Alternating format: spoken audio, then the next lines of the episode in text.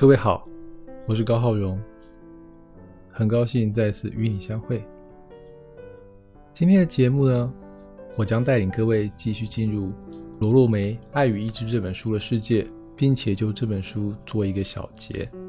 当然，这本书谈到的内容还有很多，那这可能需要你自己亲自对这本书进行阅读，才能完全理解罗洛梅他要呈现的整个思想面貌。我并不是罗洛梅的代言人。我也没有办法透过这么短的时间，完完整整的呈现罗洛梅的所有思想。但我们可以就他思想中，在我看来特别值得探讨的部分呢，跟各位听众朋友分享。所以在这个节目之后，留下思想，有你的见解，有你的困惑，很想要和我分享或者一起讨论，欢迎在讨论区留言，或是到我的公众号和我联系。也许我可以为你开一次节目，特别探讨你所提出的问题。那之前我们花两集的时间谈爱以及意志的问题。那在最后一集，我们要从反面回过头来看这个问题：如果今天一个受伤的人，或者更准确的说，一个在爱中受伤的人，或者一个在意志方面受尽折磨的人，他要如何重新换回爱，重新启动他的意志，并将两者结合，以获得罗罗梅所说的人的幸福呢？在《爱与意志》中，罗洛梅引用了一首阿诺德的诗。阿诺德是罗洛梅非常欣赏的诗人哦。这首诗是这样写的：只有当爱人的手握着我们的手，只有当我们倦于漫长的、无休止的怒视和争斗，我们才能从对方的眼睛，像从清澈的潭水看进对方的心灵。只有当我们被战鼓震聋的耳朵，受到爱人声音的抚摸。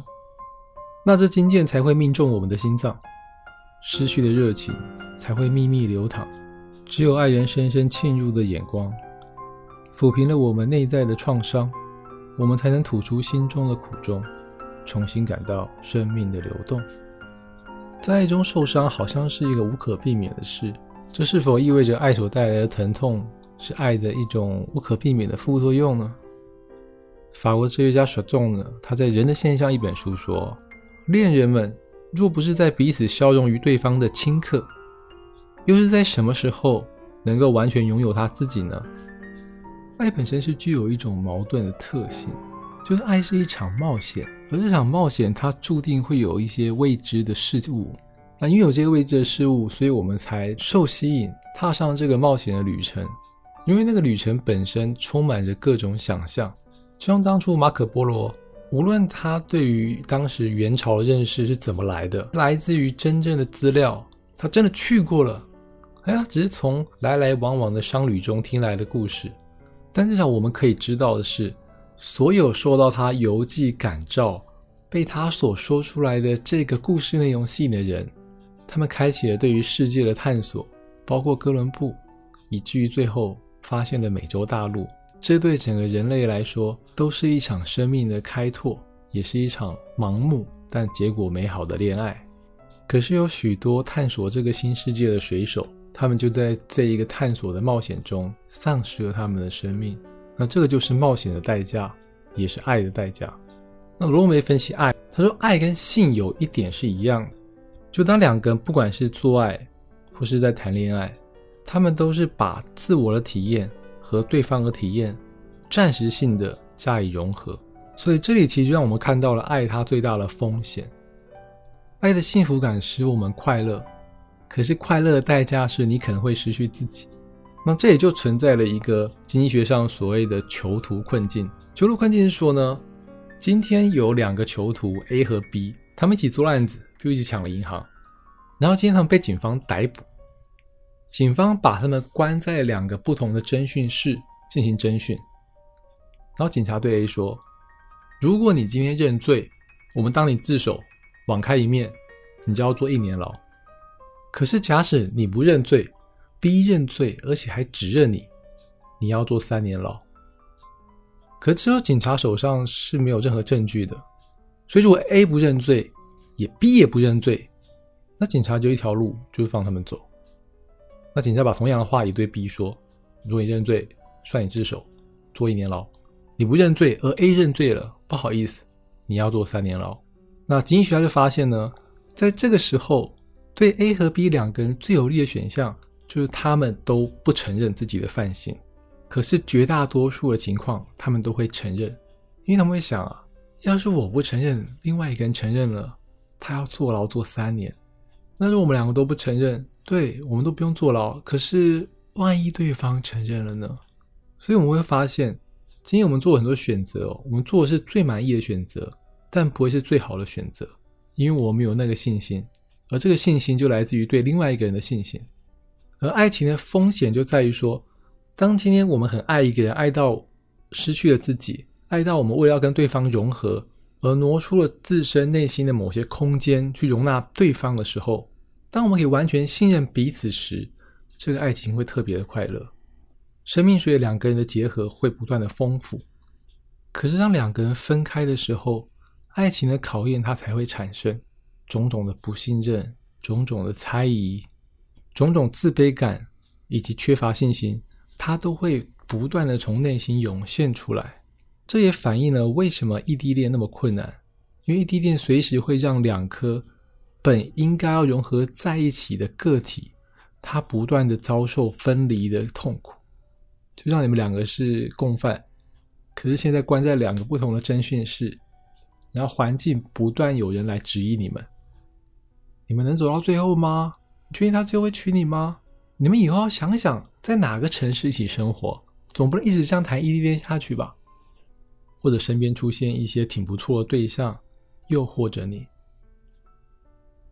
这时候你去思考两个主要的念头：一个就是最好的解决方式是什么，以及令人满意的解决方式是什么。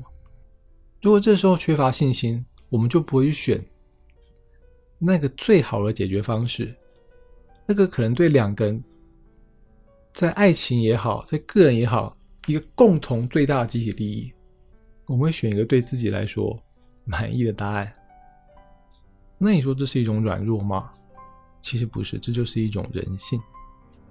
所以，就像我们在前面两集所谈到的，爱和意志它是两个分不开的问题，因为所有对爱的考验都是对意志的考验，而意志的考验就是选择的考验。所以罗罗没说嘛，什么是意志？意志就是做选择。那什么是爱呢？爱是你这个意志背后的动力。空有爱而没有意志，那很容易会形成一种依附，因为你失去了做选择的能力。在爱中，你完全听对方的，你失去了你自己，你是被爱主宰。而你空有意志呢？你没有爱，那很容易会形成操纵。所以我们可以去反思哦，今天如果你的伴侣或是你的父母，他干涉你所有的生活，然后他用“我爱你”三个字去作为他的理由，这是真正的爱吗？哎，这其实是一种以爱为名的绑架呢。所以，一个完整的爱，罗尔梅提示我们，那就是爱与意志的高度结合，它会产生一个结果，就是它会使我们爱的行动，使我们意志做的选择富有意义，并且随着我们爱的深化，两个人的努力。甚至整个家族的努力，使这个意义越来越丰富。但这个丰富的过程，它就得遭受所有孤独感、恐惧感、隔离感、害怕被抛弃的这所有所有考验，所有所有风险上的考量。那对于爱与意志呢？罗露梅认为这是有一个过程的，就是这整个酝酿爱和意志走向有意义的过程，它有四个层次。那这个四个层次中都充满着各种考验，而每当我们跨越了一种考验，我们就会更深入一层层次。用另外一个讲法，就是我们的爱、我们的关系得到了深化。而当我们在任何一个层次遭受了抵抗，然后最终我们放弃了，我们就没有办法达到下一个层次。听众朋友，那接下来我会介绍这四个层次。聆听的过程中，你可以同时反思一下，你和那个人。不管是家庭或是关系中的重要他人，你们属于哪个层次呢？你们遭遇了什么样的问题呢？这个意义深化的第一个层次呢？罗梅说，那是爱和情感在变化的知觉中所产生的一种温存感。今天关系的开展都是从不熟悉变成熟悉开始，而这种逐渐熟悉的感觉，我们可以说它是一种温存感。简单来说。就是你越来越能感受到对方的温度。那为什么我们能够越来越感受到对方的温度呢？那这主要是因为两个原因。一个原因是你们彼此心灵上的距离更靠近了，你们花了更多的时间互相去体会对方、了解对方。那另一方面，你们物理上面的距离也更靠近了，因为熟悉，你们双方在肉体之间的碰触也更多了。如果是陌生人，可能不小心撞到了你，你会觉得很不舒服。可是因为你们越来越熟悉彼此，有时不经意的一些触动。可能抚摸对方的头发啊，把手搭在对方的肩膀，它非但不令人讨厌，反而令人愉悦。所有爱的感受都和我们的知觉息息相关。我们通过我们的知觉，看到了、听到了、感觉到的，拉近彼此的关系，并确认我们彼此关系是否越来越深化。如果你在这个阶段，你发现你和他的关系是有越来越好，可是当你们试图要继续拉近彼此的距离时，你并没有从心中油然而生一种温存感，你反而有些抗拒。那或许这个时候你应该要检视一下，或者共同检视一下那个抗拒的原因到底是什么。那当你们越来越靠近，靠近到一个层次，就会进入到罗梅所说的第二个层次，就是两个人会试图在恋爱行为中做自我确认。这种自我确认的形象哦。我们可以常常在一种类型的故事中看到这个情节，就是有个男人或女人，他不太确定另外一个人是不是爱他，他就会拿起一朵花，通常是一朵玫瑰，然后开始撕那个花瓣，去算他爱我，他不爱我，他爱我，他不爱我。那同时呢，他会去不断的想：我真的喜欢这个人吗？我真的爱这个人吗？我真的要跟这个人在一起吗？所以第二个层次。我们就从单纯的接受，到了从接受之后，我们开始静下心要想一想，在这段关系中，我是什么样的角色？我想和对方走向什么样的关系？如果在这个阶段你非常的犹豫不决，或你非常坚定，就是我们要跟他继续走下去，那这关系就结束在这个地方。那所有的结束都不是一个终点哦，所有的结束都会带给我们一些启示。那不妨我们想想，为什么在这段关系中我没有办法确定自己的心意呢？或者我确定的心意是我不想再跟这个人继续下去，他的症结点在哪里？那通过这样的反省，我们可以更加清楚的认知，认知我们自己的喜好，认知我们自己的个性。那一旦两个人确认了关系，就是在进入到下一个层次。那这个层次呢，罗洛也把它称为人格的充实和实现。那这是一个爱情中非常美妙的层次，它不再有那么多的猜疑，而更多的是通过两个人的融合，你可以做到许多一个人做不到的事。譬如在孤独的时候，你没有办法抚慰你自己，可对方可以，你变得更快乐。而这个快乐原因不只是因为你自己，而是因为你和那个人，你们创造了许多美好的、不可思议的回忆。有某个人会在半夜三点。你忽然想要去夜游，想要去海边唱歌的时候，这个人他不会觉得你疯了，相反的，他会选择跟你一起疯，然后你会疯得很快乐。那那种快乐就是你会觉得这个世界好像是你们的了，你们就是这个世界的亚当和夏娃，是这个世界的主人。可是我在这个阶段，你发现所有的努力都是你一个人在努力，我经常你们之间没有一个共同的默契。你并没有因为在一起而得到一种充实感，也没有实现你一开始对爱情的向往。那这个时候，爱可能就会默默的走向终结，因为你会觉得跟另外一个人在一起并没有比我单身的时候更快乐啊。而如果你能够跨越这个层次，通常最终他就会实现一个一生的许诺。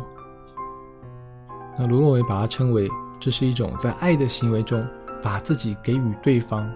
那这种给予不是一种消极的，就像我今天打输你，所以我把身上的钱都给你，而是一种积极的。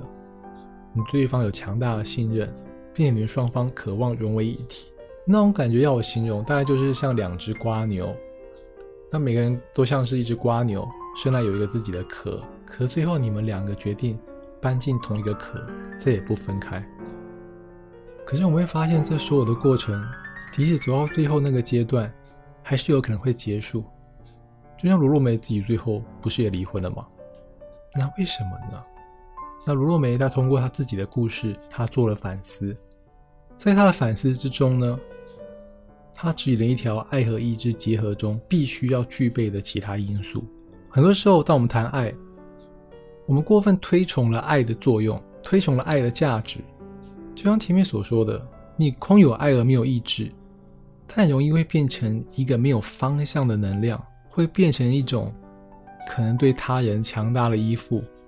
可能是造成他人负担的一种热情，那空了意志也不行，所以我们还需要什么呢？那罗罗梅就说了，我们不要把爱想得太简单，爱它有很多不同的成分。那罗罗梅说，爱有三种很重要的成分，是我们必须在关系中保持下去。第一个是友爱，第二个是情谊，第三个是博爱。我们从后往前说。所谓的博爱是一种对全人类的爱，那我们不要一听到博爱就把这个字想的太崇高、太伟大。所谓的博爱呢，是一种人天生对其他和我们同样是人，和这个世界万事万物与生俱来的一种感情。就像你看到路边的花，看到路边的猫猫狗狗啊，你会觉得哇，好可爱哦，想去亲近它。这种对他人存在的尊重以及喜欢。它其实就已经是博爱的本身，但有的时候在成长过程中，我们把这些天生的感觉、天生的爱把它丢失了，所以我们的爱变得越来越狭隘，狭隘到最后就是两个人之间的关系。那与此同时，你就失去了对外界事物、对其他事物爱的感受。那第二个就是情谊，情谊指的是人与人之间的爱，或者说情感。这种爱跟恋人之间浓烈爱不同。你可以想象，它就像是清清淡淡的一碗鸡汤，或者想象在你口渴的时候喝一杯水，那水中其实是有滋味的。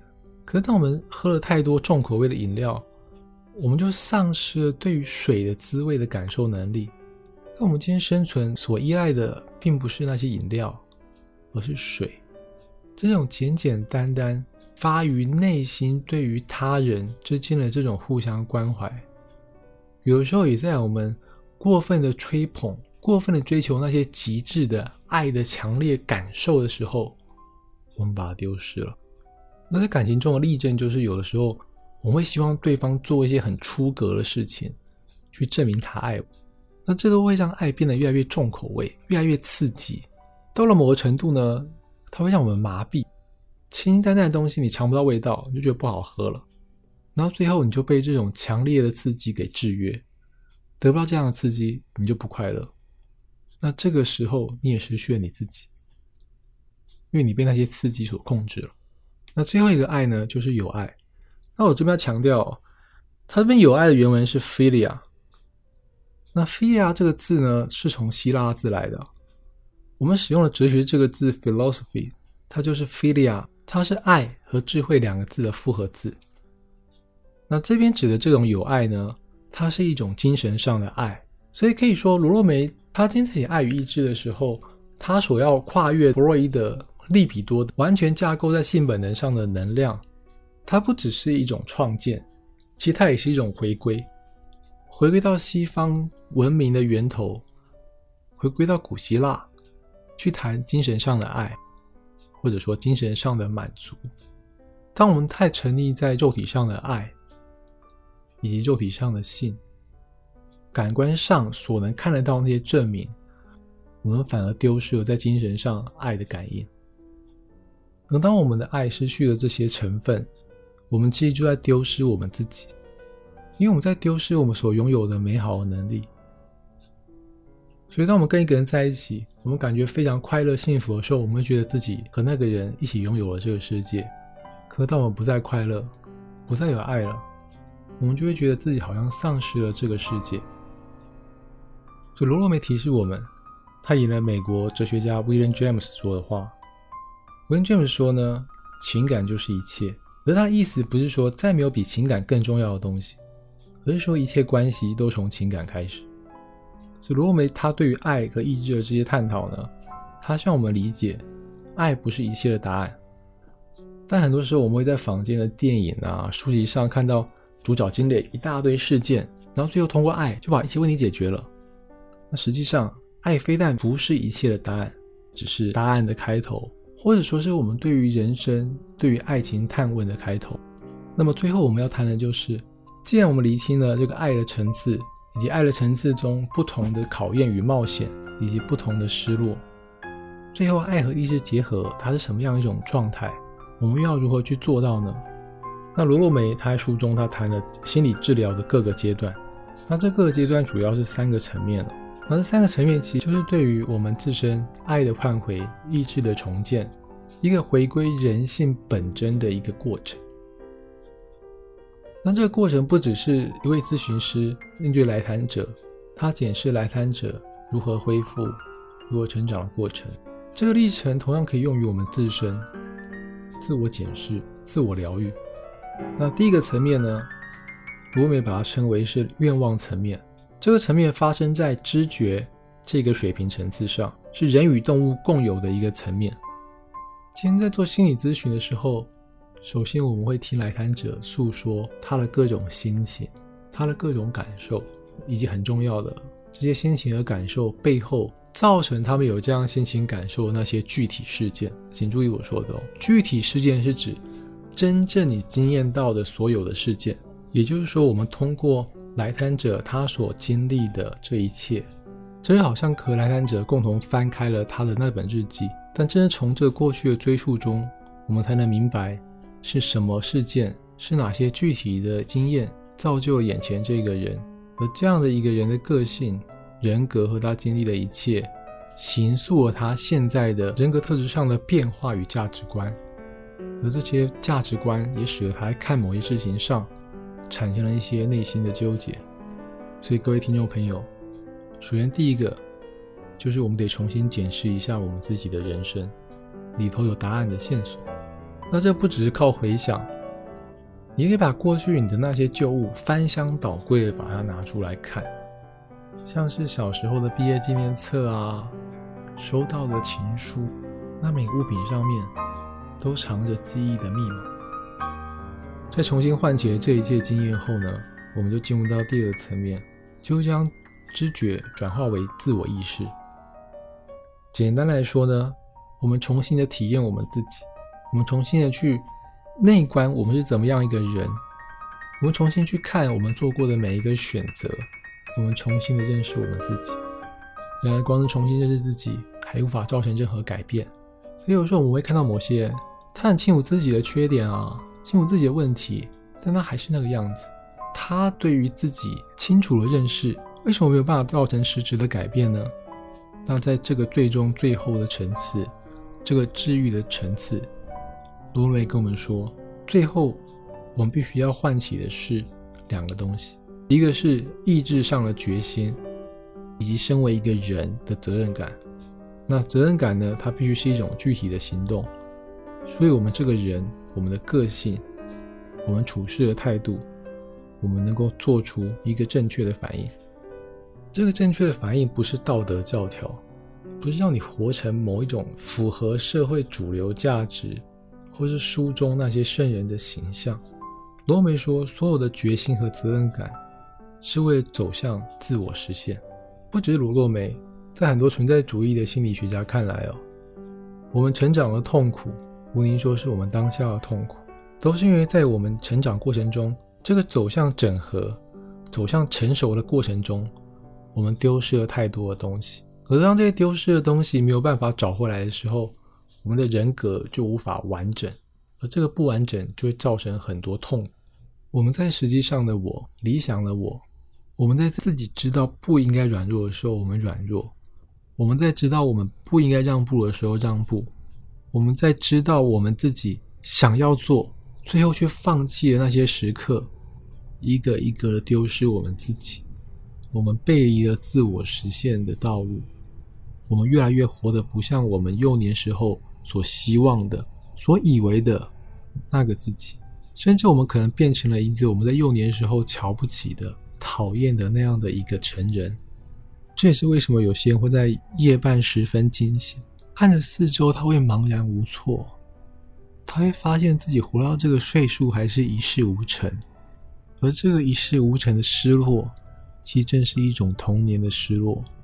在时间与生命流动中，我们惊恐的看着我们自己，不敢相信我们竟然活成这个样子。这眼前这个秃头的大叔，这个臃肿的大婶，这个平淡无奇的人，他真的是我吗？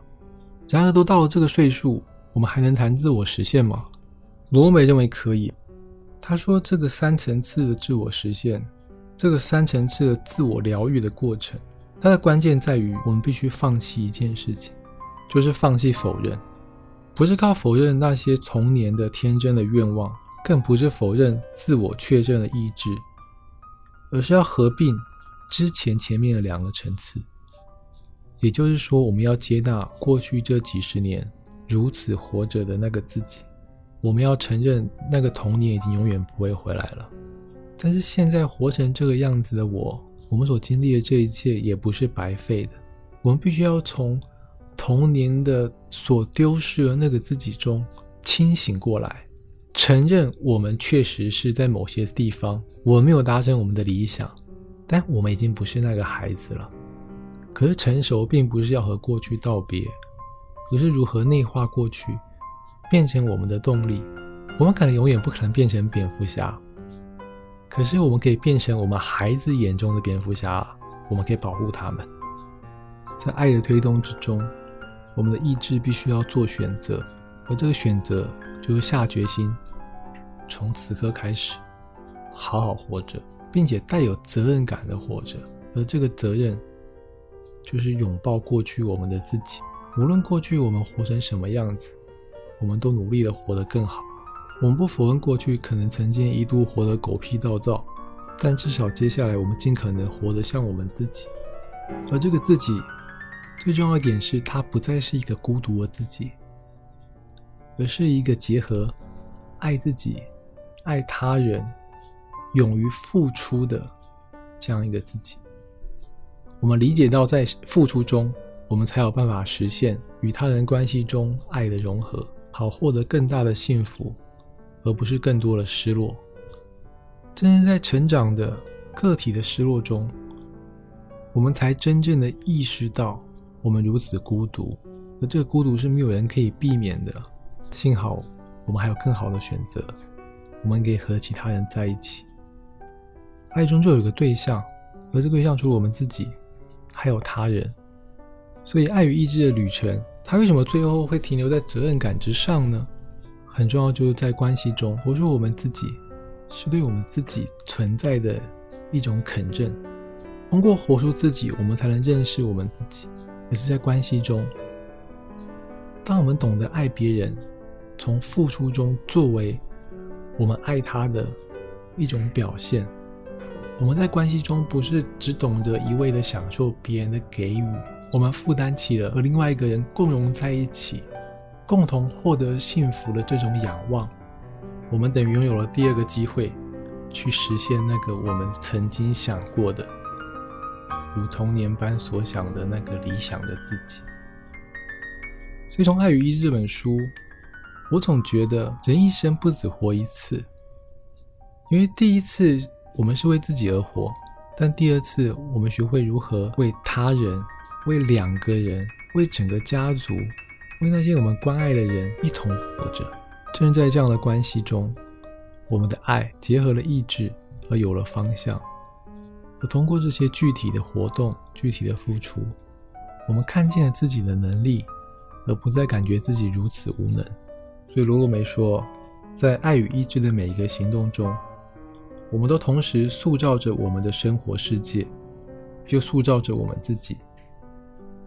而这，也就是孕育和拥抱未来的全部意涵。所以看到这里，你就发现《爱与意志》它其实是一本预言书。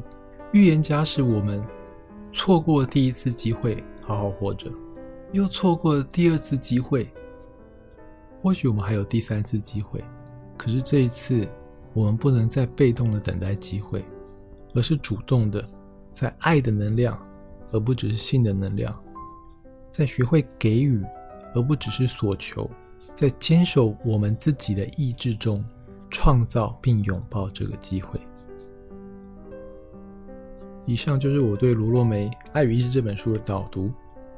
今天才听这集的小伙伴，那你可以往前去追溯前面两集对于《爱与意志》的介绍，有任何关于罗洛梅《爱与意志》这本书或者其他延伸的问题，欢迎与我讨论。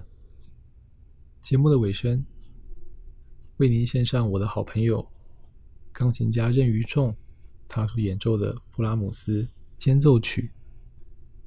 希望我们都能在生命的间奏中，活出生命的意义以及幸福。下次见，拜拜。